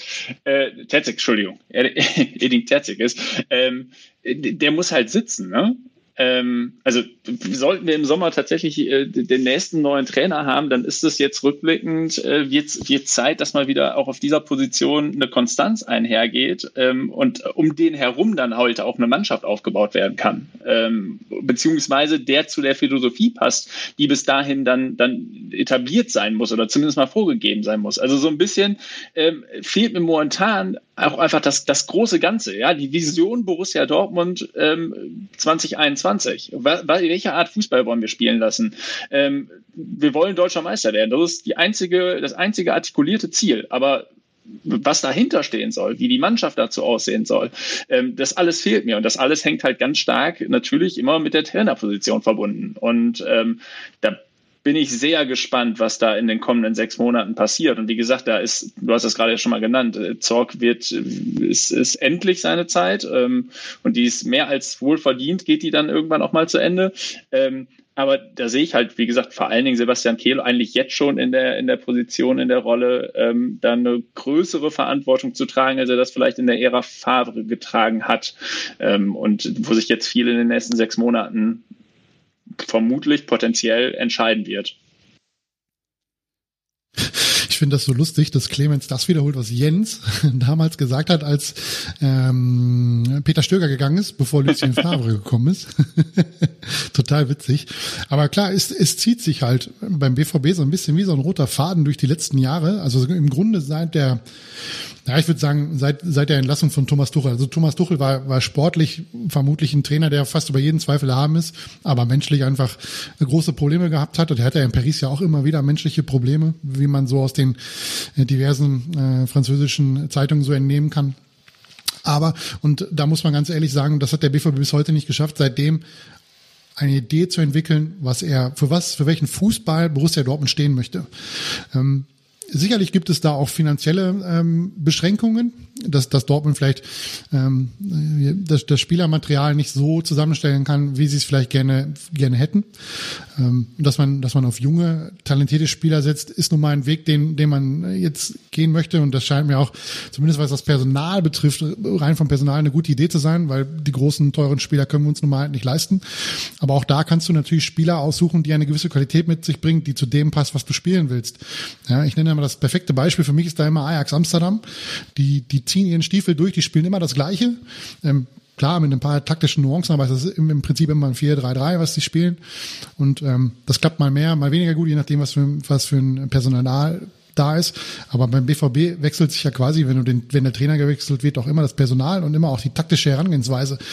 Und da ist dann halt die Frage, ob das, ob der BVB da nicht ein System vorgehen muss, was er spielen will, zu dem er seine Spieler holt und der Trainer im Großteil dran passen muss oder zu passen yes. muss. Er kann dann, sicherlich noch ein, zwei Nuancen, wie man das auch in anderen Sportarten kennt, sicherlich noch verändern. Aber das Gros muss da sein, was, was man vorhat. Und wenn der Trainer absolut nicht dazu passt, weil er einen ganz anderen Fußball spielen will, und die Mannschaft ganz anders weiterentwickeln will, dann muss man ihm halt sagen, dann kann es dieser Trainer nicht sein, auch wenn er vielleicht anderswo sehr erfolgreich ist oder wenn man auch persönlich mit ihm äh, sehr zufrieden ist und vielleicht sich von ihm erhofft hat, dass er trotz dass er nicht so zum, zum taktischen Herangehensweise oder zur, zur Philosophie passt, trotzdem Erfolg haben kann. Da muss man ihm halt sagen, das funktioniert nicht. So, und da wird die große Frage sein, ob der BVB im Sommer, wer auch immer man, äh, wen auch immer man da holt, ob er sich vorher überlegt, was will er denn? Und ähm, er, er kann nicht jedes Mal, wenn er den Trainer entlässt, alle drei, drei Jahre oder alle zwei Jahre, ähm, jemanden holen, der eine ganz andere äh, taktische äh, Herangehensweise hat oder personell auch ganz andere Spieler braucht, weil bis wir die Spieler verpflichtet haben, kann es sein, dass es sportlich schon wieder so schlecht läuft, dass er wieder entlassen worden ist. Und diese Zeit hat der BVB einfach oder überhaupt kein Fußballverein eigentlich in der heutigen Zeit, sondern er muss gucken, dass er einen Trainer findet, der mit dem Personal, was da ist, äh, gut zurechtkommt. Ich, ich sage euch, mit der jetzigen Mannschaft wäre jemand wie Peter Bosch ein guter Mann. Das nur mal kurz eingeworfen. Nicht nur, weil er jetzt mit Leverkusen nach heute Abend äh, wahrscheinlich Tabellenführer sein wird, aber ich bin weiterhin davon überzeugt, der wäre von der gesamten Herangehensweise, ich fand den damals hochgradig sympathisch im Auftreten, seine Art Fußball zu spielen hätte komplett eigentlich zu dem gepasst, was wir wollten. Das Einzige, was gefehlt hat, war das passende Material an Spielern ähm, und, äh, und, und ein bisschen Geduld. So, ähm, da war der Übergang von Tuchel zu ihm ähm, und, und die Erwartungshaltung, die damals da schon dran geknüpft wurde, war passten einfach einfach nicht zusammen. Aber ich behaupte, dass wenn wir heute äh, Peter Bosch in dieser Position hätten, ähm, wir einen ziemlich, ziemlich geilen Fußball spielen lassen würden, weil das Spielermaterial de facto auch vorhanden ist. Aber das ist äh, Wunschdenken. Ähm, oder das ist auch alles hätte sehr, sehr, sehr viel ähm, hätte, wenn und würde, aber. Nee, sonst äh, würde ich euch aber tatsächlich einfach zustimmen. Ne? Ich glaube, wir brauchen eine übergreifende Vision und müssen dazu den passenden Trainer finden und nicht andersrum. Ich fürchte aber auch, ähm, wieder der Vergleich mit Stuttgart äh, von gestern. Ähm, die haben es nicht genauso gemacht. So, ne, die haben sich da was aufgebaut und haben halt gesagt, okay, wir bauen jetzt eine Mannschaft auf. Ähm, sind da, glaube ich, auch ein Jahr extra, nicht extra, aber sind halt nicht aufgestiegen, sofort wieder.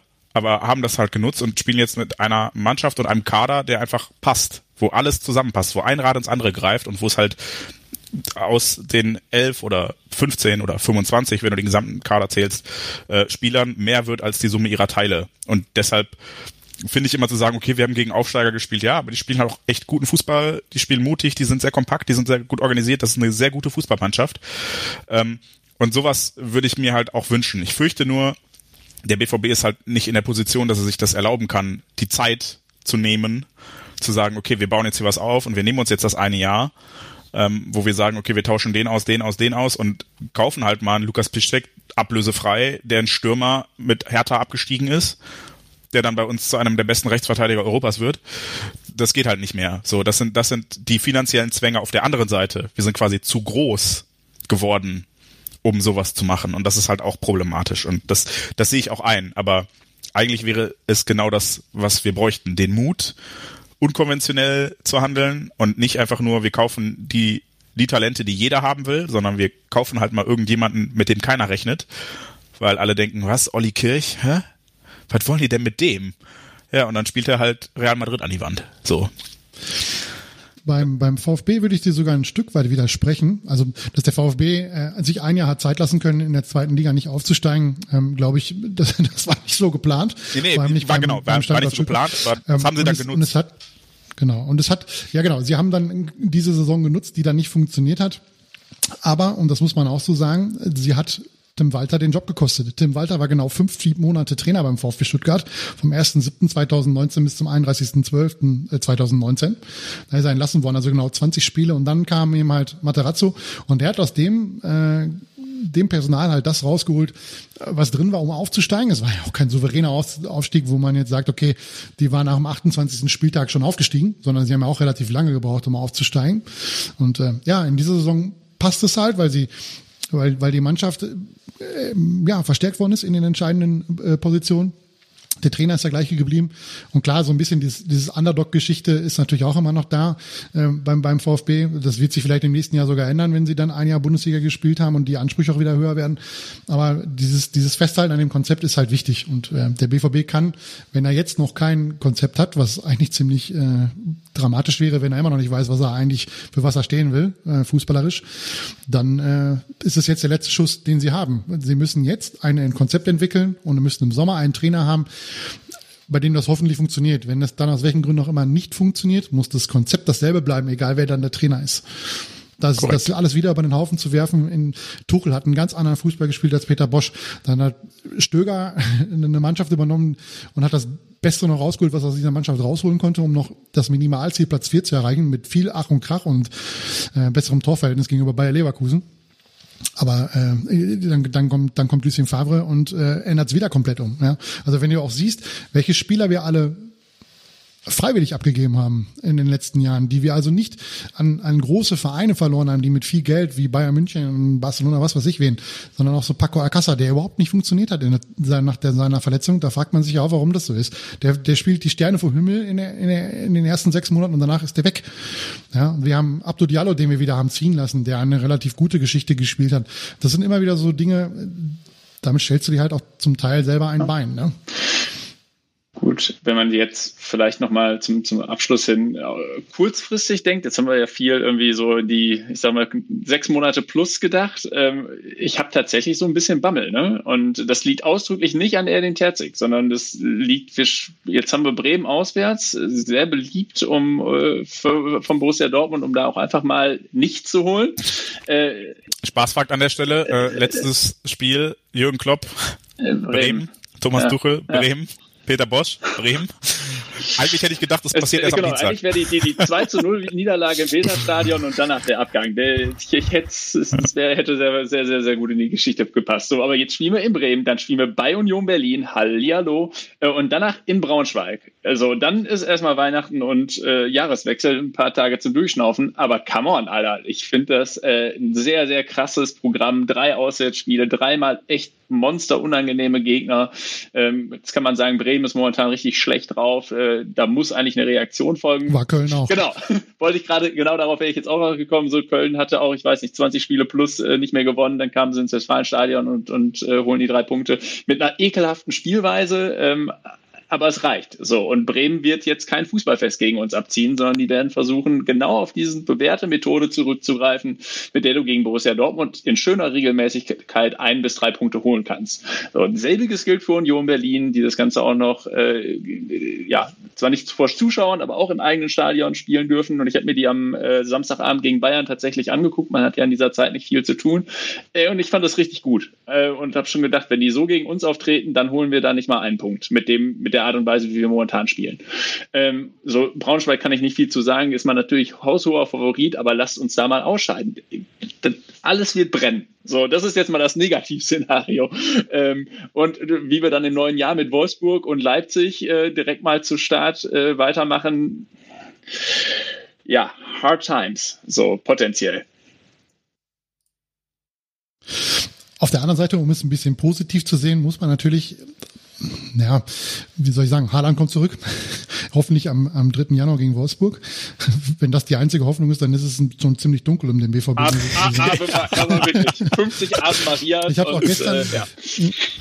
gestern schrieb mir noch jemand ähm, äh, vor der, vor dem, als die Mannschaftsausstellung reinkommen, ah, wieder kein Stürmer. Er hat gesagt, dann habe ich geantwortet, wenn die einzige Hoffnung beim Ausfall des 20-jährigen Haaland ein 16-jähriger Mokoko ist Ey. für den Sturm, dann hat man im Kader auch einiges falsch gemacht, um noch kurz äh, nochmal auf gestern zurückzukommen. Aber ähm, ja, der BVB kann natürlich, äh, vielleicht ist es auch ein kleiner Brustlöser, eine kleine Befreiung, ähm, was da jetzt passiert ist, ja, dass vielleicht äh, der Trainer jetzt wirklich die Mannschaft zumindest auf der emotionalen Schiene erreicht, vielleicht auch ein bisschen unkomplizierter Fußball spielen lässt und dass dann vielleicht der ein oder andere, der jetzt wirklich in so einem richtigen Formtief steckt, ähm, ja, sich da wieder aus eigenen Haaren herauszieht, weil das aus einem Formtief herausziehen funktioniert halt nur über Spiele und nicht auf der Bank. Ähm, du kannst die ganze Zeit auf der Bank sitzen, das funktioniert ja nicht. Du musst irgendwann wieder aufs Feld, um zu zeigen, dass du es drauf hast.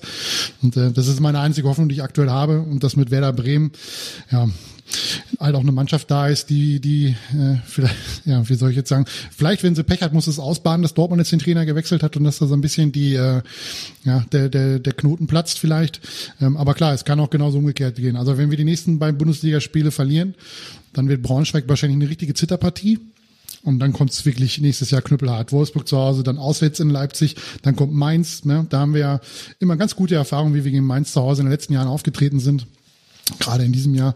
Ähm, Und, und dann geht's nach Leverkusen und nach Mönchengladbach. Und äh, wenn du da wirklich immer noch in der sportlichen, schwierigen Phase steckst, weil auch Haaland äh, das irgendwann nicht mehr kitten kann, was, was der Rest der Mannschaft nicht, nicht gewillt ist zu zeigen, dann äh, befürchte ich, dass wir uns dann nochmal treffen und wir nochmal über einen neuen Trainer reden müssen.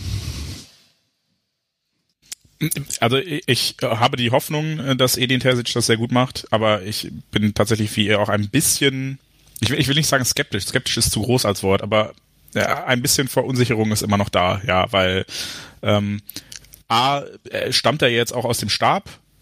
Das kann natürlich auch bedeuten, er wird nicht viel ändern. Kann äh, allerdings auch, wie man beim FC Bayern gesehen hat, das genaue Gegenteil bewirken. Also im Sinne von, wir ändern zwar nicht viel, aber es wird einfach dadurch trotzdem deutlich besser. Ja, möchte nur noch mal kurz festhalten, der FC Bayern hat das Triple gewonnen, nachdem der Cheftrainer gegen den Co-Trainer getauscht wurde nach einem 1 zu 5. Also wisst ihr schon mal, ne? nehmt euch im Sommer nichts vor, Borsig Platz willkommen. ähm, aber ja, äh, ich äh, tatsächlich, äh, also ich bin nicht so, dass ich sage, boah, geil, endlich, weil äh, dafür finde ich Lucien Favre als Mensch auch viel zu sympathisch und äh, werde ihn auch von seiner Art vermissen und finde auch, dass der BVB ihn ähm, kommunikativ viel zu klein gehalten hat, was der BVB aber mit allen Trainern gemacht hat seit Jürgen Klopp. Ähm, und deshalb ist das natürlich eine Gefahr. Ähm, jetzt werden sicherlich einige gesagt haben, öh, warum nimmt der BVB denn nicht Enrico Maaßen? Der führt die Amateure gerade äh, an die Tabellenspitze in der Liga 4. Warum nimmt man denn nicht den statt äh, Edin Terzic? Edin Terzic hat übrigens noch keine ähm, Erfahrung als Cheftrainer, hat ähm, unter Slaven Bilic, glaube ich, Ja. wenn ich mich Alle. recht Ja, entsinne, ähm, knapp 200 Spiele als Co-Trainer gemacht in ähm, in der Türkei und in England. Aber ähm, Co-Trainer war zuletzt bei der U16 in Dortmund und äh, nein, selbst Trainer, Cheftrainer ähm, und hat da keine Erfahrung und kommt halt aus dem bestehenden Stab. Also vielleicht ändert sich auch nicht so viel, aber ja, vielleicht ist es auch genau der Brustlöser, den es braucht. Ich bin da gespannt. Ich werde das interessiert beobachten. Ähm, mehr bleibt einem ja leider auch nicht. Quintessenz ist natürlich aus der ganzen Geschichte, das wird sich ja auch der, der verantwortliche Kreis beim BVB gefragt haben, was wir machen wollen. Wollen wir weiter mit Favre oder, oder mit frischem Wind? So eine Geschichte ist halt auch irgendwie, ja, ist so eine 50-50 Entscheidung manchmal sogar. Ähm, wenn man jetzt diverse interne Dinge, die wir nicht kennen, die können wir nicht mit einfließen lassen. Ich könnte mir höchstens noch vorstellen, dass man vielleicht ähm, so die, die Anzeigen hatte, dass, dass Favre eventuell das gleiche macht, wie er in Mönchengladbach gemacht hat, dass er nämlich hinschmeißt. Deswegen die, die äh, sich dazu entschieden, dem Ganzen vorzugreifen und äh, mit Terzic da jemanden hinzusetzen, der vielleicht jetzt noch was ändern kann in den nächsten drei Pflichtspielen. Ähm, aber das Risiko, dass es scheitert, ist halt mit beiden Trainern in meinen Augen relativ gleich groß. Ähm, also du kannst sowohl mit, mit Favre die nächsten Spiele hättest du verlieren können, als dass du sie jetzt mit, mit Terzic verlieren kannst. Ähm, die Frage ist halt nur, wie lange es wirklich, das ist vielleicht sogar ein Vorteil, dass keine Zuschauer im Stadion sind, ähm, wie lange es wirklich auch äh, relativ ruhig bleibt. Also ich äh, empfinde nicht, dass es jetzt unglaubliche Unruhe im Umfeld vom BVB gegeben hat, ähm, was, was, was den Trainer betrifft, dass man jetzt unbedingt ihn gefordert hat. Also klar, es gibt immer Menschen, die das von Anfang an gefordert haben, aber so die ganz große Unruhe habe ich nicht, nicht vernommen, zumindest nicht in meinem Umfeld. Ähm, aber es ist auch niemand überrascht, dass, dass jetzt äh, Favre heute gehen musste. Geht mir ähnlich. Ich glaube allerdings tatsächlich, dass uns da sehr der Zuschauerausschuss oder Corona sozusagen entgegenkommt. Ich glaube, nach einem 1 zu 5 äh, zu Hause gegen Stuttgart, das wäre äh, unschön geworden am Samstag. Ja, vor allem wenn im gleichen Jahr noch 0 zu 4 und 0 zu 2, also 0 zu 4 gegen Hoffenheim ja. mit einer Nichtleistung, 0 zu 2 gegen, gegen Mainz mit einer Nichtleistung in Köln. Also das hätte wahrscheinlich dann, dann hätte Erinnerung hochgekocht, so damals, als wir gegen Augsburg 0 zu 1 verloren haben unter Klopp, wo die Südtribüne ja, entsprechend äh, relativ zurückhaltend reagiert hat, um es mal so zu formulieren. 0, 0 zu 3 also, zur Pause da, gegen Paderborn, das ist, äh, glaube ich, so ja, ein, oder, oder, Maßstab, äh, an dem man sich da hätte orientieren können. Und dann wäre es, glaube ich, schon auch aus dem Umfeld heraus etwas unruhiger wahrgenommen worden. So, aber ähm, vielleicht, vielleicht ist auch das der Grund, warum man sich jetzt für, für, für den Move entschieden hat, Terzic zu nehmen, weil zumindest der Druck im Stadion nicht so groß sein wird. Ja, dass also nicht nach zwei Minuten äh, erster Ballverlust und es wird geraunt ja. ohne Ende. Ja, aber man, ich habe tatsächlich. Im Sommer wird sie.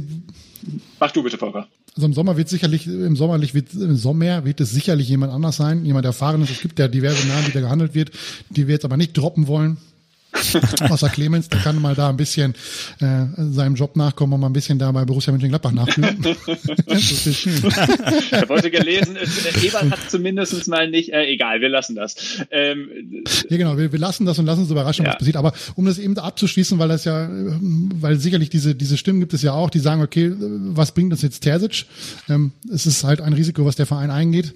Ähm, um was zu ändern, musst du halt was ändern, um, um irgendwas zu bewegen. Du, diesen gleichen Trott weiterzumachen, kann dir das gleiche Ergebnis bringen, wie ein Terzic, der nicht funktioniert. Also die Hoffnung, dass es mit Terzic äh, besser läuft, scheint größer zu sein, als, äh, als es äh, als sie ist, als mit Lucien Favre Ja, und in den Typen Terzic habe ich tatsächlich auch große Hoffnung. Ähm, es ist total irrational ähm, und, und ich kann das jetzt nicht großartig begründen, außer dass ich, wann immer ich ihn irgendwie mal auftreten habe sehen, oder er mich ihn irgendwie wahrgenommen hätte, ich dachte, nein, geiler Typ. So, und wenn ich mir dann seine Historie so angucke, ähm, der, der ist beim BVB quasi groß geworden in allem, was er, was er so sportlich oder als Trainer im Bereich Trainer so erreicht hat. Ähm, der kennt diesen Verein, der, der weiß, wie er tickt. Ähm, ich glaube, dass er eine gute Ansprache hat und ich habe da tatsächlich Hoffnung. Und who knows, was so, worüber wir so in sechs Monaten sprechen. Vielleicht reden wir dann halt auch über den dauerhaften Cheftrainer äh, Edin Terzic. Also das würde ich alles überhaupt erstmal gar nicht so kategorisch sehen, so dass er jetzt sechs Monate erstmal nur macht. Mal gucken, vielleicht ist er auch äh, Nee, kein, kein Bayern München-Vergleich auf Hansi Flick jetzt an der Stelle, aber, äh, aber, aber äh, so, ich, so rein von dem, was ich bislang so über Edin Terzic weiß und gesehen habe, ähm, fände ich das alles nicht so ungeil. Und ähm, lasse das mal, dieses Programm, wo, worüber ich vorhin gesprochen habe und so sehr skeptisch gesprochen habe, mal außen vor, ähm, auf den Typen an sich und auf hoffentlich die Veränderung, die er herbeiführt, da freue ich mich jetzt sogar so ein bisschen drauf. Und das soll nicht heißen, dass ich äh, einer derjenigen war, die Lucien Favres Abgang herbeigesehnt haben. Definitiv nicht. Jens hat dazu vorhin alles gesagt. Guter Typ. Ähm, und wie gesagt, es war nicht alles schlecht. Es war nicht alles schlecht unter Gerhard Schröder. Ja, das ist richtig. Ähm, ja, ich, ich glaube auch. Also Edin Terzic, was Volker sagt, ist glaube ich das Entscheidende. Man, es kann eigentlich, also die Gefahr, dass es nicht genauso schlecht läuft, wie es unter Lucien Favre vielleicht gelaufen wäre, ist halt da. Aber umgekehrt ist die Wahrscheinlichkeit, dass es besser läuft, halt größer mit Terzic als mit Favre aktuell. Und ich glaube, das ist dann auch das, was dazu geführt hat. Und dass man sich für Terzic entschieden hat, wird sicherlich auch daran liegen, dass man für den Sommer etwas anderes plant. Bin mir sehr sicher, dass man mit Lucien Favre den Vertrag grundsätzlich nicht verlängert hätte, sondern jemand anderen installiert hätte an der Stelle. Und ich finde eigentlich auch ganz gut, dass man dann jetzt sagt, okay, ähm, wir machen das so, statt jetzt schon zu versuchen, irgendwen zu holen, der vielleicht einen größeren Namen hat als Terzic, aber ähm, dann im Sommer dafür sorgt, dass wir wieder den Trainer, den wir eigentlich haben wollen, nicht verpflichten können. So wie es halt damals bei Bosch und Stöger und Favre, wie sich das letzten Endes, ja, also da finde ich schon okay, wenn man sagt, okay, wir, wir haben jetzt den Mut und wir haben auch dank Corona die Geduld und die Luft, dass wir halt nicht damit rechnen müssen, dass er im Stadion ausgepfiffen wird. Glaube ich bei dem Typen auch nicht, weil Clemens sagte gerade, der lebt Dortmund, der ist hier groß geworden, der kennt den Verein, der gehört hier hin. Ähm, aber das ist schon eine große Sache und ich glaube, die wäre größer gewesen, wenn er den Druck im Stadion hätte. Da finde ich es eigentlich auch gut und mutig, dass man jetzt erstmal den Schritt geht und wer weiß, vielleicht diskutieren wir tatsächlich in einem halben Jahr darüber, warum denn überhaupt ähm, Max Eberl in Transferverhandlungen mit Susi Zock treten müsste, wenn es um den Trainer geht, wo wir doch Edin Terzic haben. Wer weiß. Ja, das war's eigentlich, oder? Schön. haben wir doch äh, ein, ein, ein rundes Päckchen kurz vor Weihnachten geschnürt. Ähm, auch wenn der Anlass nicht so erfreulich war, konnten wir, glaube ich, einen schönen Überblick über Für und Wider geben und unsere Gedanken dazu teilen. Ich werde äh, jedenfalls nie vergessen, wie Lucien Favre uns im Mannschaftshotel im Trainingslager versucht hat, ein äh, Geschenk von einem französischen Fernsehsender anzudrehen, das er nicht haben wollte. Es ging um Käse. Er, war sehr begeistert von der Qualität des Käses, aber vom Geruch nicht und hatte noch einen anderen Termin und wollte uns den dann schenken. Ja, werde ich nie vergessen. Lulu, alles, alles Gute. Ja, hervorragender Typ. Ich glaube, wenn Borussia Dortmund ihn auch ähm, kommunikativ ein bisschen von der Leine gelassen hätte, wäre er auch bei den Fans deutlich besser angekommen. Er ist nämlich nicht so dieser verschrobene alte Taktiker, von denen, den ihn alle, also zu dem ihn alle machen. Aber da der BVB ja, wie gesagt, seit Jürgen Klopp sämtliche Trainer eigentlich komplett in Watte packt und niemanden mit denen reden lässt, kommt das leider auch nicht so raus und dann kann man auch nicht lernen, was für ein toller Mensch Lucien Favre eigentlich ist. Alle alle, die, die von ihm reden, und da spricht Clemens von aus Gladbacher Zeiten, aber selbst wenn man äh, Jochen Tittmar von Spocks fragt, der das Vergnügen hatte, ihn interviewen zu dürfen, am BVB vorbei, ähm, Anne von Eickels, die ähm, beim WDR ein Interview mit Lucien Favre gemacht hat, alle sagen, äh, ein hervorragender, ein toller Mensch. Und ähm, auf dem Wege also und auf auf der Ebene weiterhin alles Gute, Lucien Favre, auch in sämtlichen zukünftigen Vereinskonstellationen. Schade, dass es hier nicht so gut geklappt hat und nicht so gut gepasst hat, wie wir uns das alle gewünscht hätten. Ja, und viel Erfolg für die Zukunft. Den Worten würde ich mich anschließen.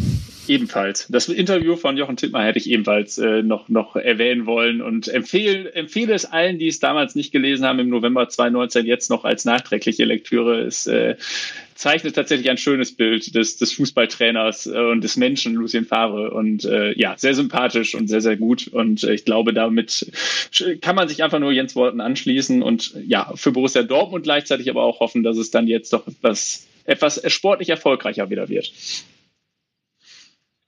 Genau.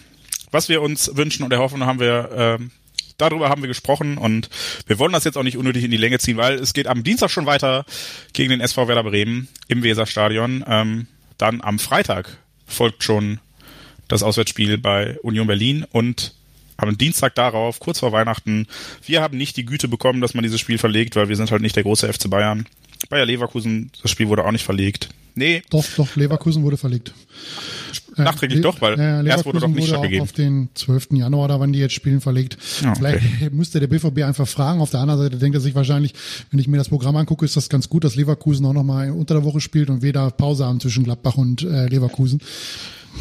Ja, macht, äh, also ob wir das jetzt vor Weihnachten den einen noch mitnehmen oder dann im Januar einen mehr, macht wahrscheinlich bei dem Programm tatsächlich keinen Unterschied das ist das Restprogramm für dieses Jahr. Ich bin mir sicher, ihr werdet äh, auf Ohren nochmal hören dieses Jahr. Und wenn nicht, dann auf jeden Fall schon mal ein frohes Fest. Ich weiß nicht, ob ihr mich nochmal hört, weil ich habe tatsächlich nicht so viel Lust auf Fußball gerade. Und das war ein besonderer Anlass.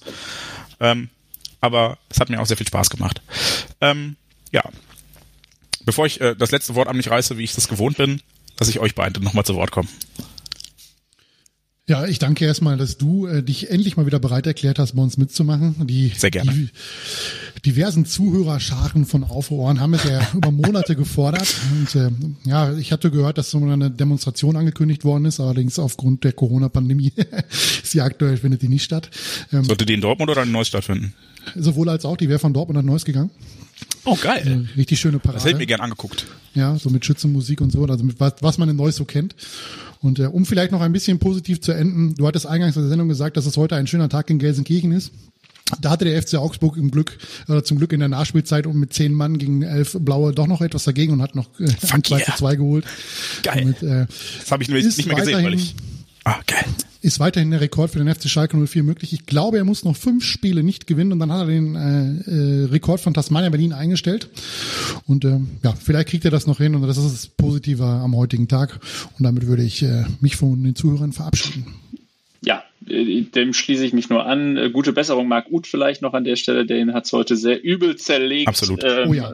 Trotz, trotz falschem Trikot an der Stelle. Ähm, und ansonsten, ja, danke, dass ich mal wieder gefragt und eingeladen wurde und hier meinen Senf dazu beitragen durfte, äh, beigeben durfte. Mein Gott, äh, es ist spät. Ähm, ich wünsche allen frohe Weihnachten, guten Rutsch auf ein hoffentlich viel, viel, viel, viel äh, ja, freudigeres, äh, Corona-freies Jahr 2021 und man hört und liest und sieht sich. Sch- Schön, dass du jetzt von einer Einladung redest, wenn du einfach gesagt hast, ich mache mit, ich habe heute Zeit. Warte. So er wurde offiziell von mir nicht gefragt. gelaufen. Ach so, okay, ist okay. nicht gelaufen. Dann ist die Frage an mir vorbeigegangen, weil ich habe nur gelesen, dass Clemens plötzlich schrieb, ja, hier, ich kann dann und dann. Hä, Clemens? Ab, ab, absolute Aufforderung von Volker. Ja gut, dann freue ich mich erst recht. Schön, Alles dass du da klar. bist, Clemens. Übrigens, äh, apropos Clemens, äh, alte Folgen von äh, Auslaufen, dem ersten BVB-Podcast, den es gab, und wir waren unserer Zeit sowas von voraus, ähm, wird Volker wahrscheinlich noch weiter in unregelmäßigen Abständen auf schatzgelb.de veröffentlichen. Hört gerne mal rein. Ist immer ein sehr lustiger Sprung zurück. Da ist der BVB nämlich, das war so die Meisterzeit. Das war beeindruckend, wie, wie das damals alles noch war. Technisch, also Soundqualität, inhaltlich, worüber wir geredet haben, mit wem. Ah, Es unfassbare war nicht alles schlecht. Und äh, ja, dann äh, nutze ich die letzten Worte. Tut uns und euch bitte einen Gefallen, haltet Abstand, bleibt gesund, tragt Masken, wo auch immer es geht und versucht möglichst wenig Kontakte zu haben. Schickt eure Kinder nicht in die Schule, wenn es geht. Ähm, und auch nicht in Kindergarten, nur wenn es sein muss. Glühwein Ansonsten trinken, geht bitte nicht Leuten. Glühwein trinken, geht auch nicht auf Demonstrationen von irgendwelchen Leuten, die meinen, Impfungen würden uns Chips von Bill Gates implantieren. Ey, wir haben alle Windows als Betriebssystem. Wie schlimm kann es denn noch werden mit einem Chip? Ähm, ja, und bleibt bitte sicher und gesund in dieser Zeit. Ähm, und dann hören wir uns hoffentlich bald wieder. Bis dahin frohe Festtage, einen guten Rutsch ins Jahr 2021 und dann hoffentlich ohne Corona. Bis dahin hoffentlich noch neun Punkte für Borussia Dortmund und damit eher BVB.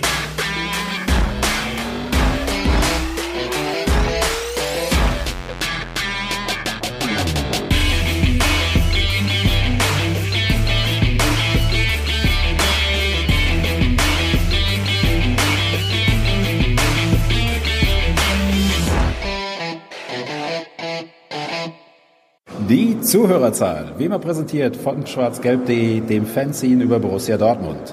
Auf Ohren bedankt sich bei 19.009 Zuhörern ausverkauft.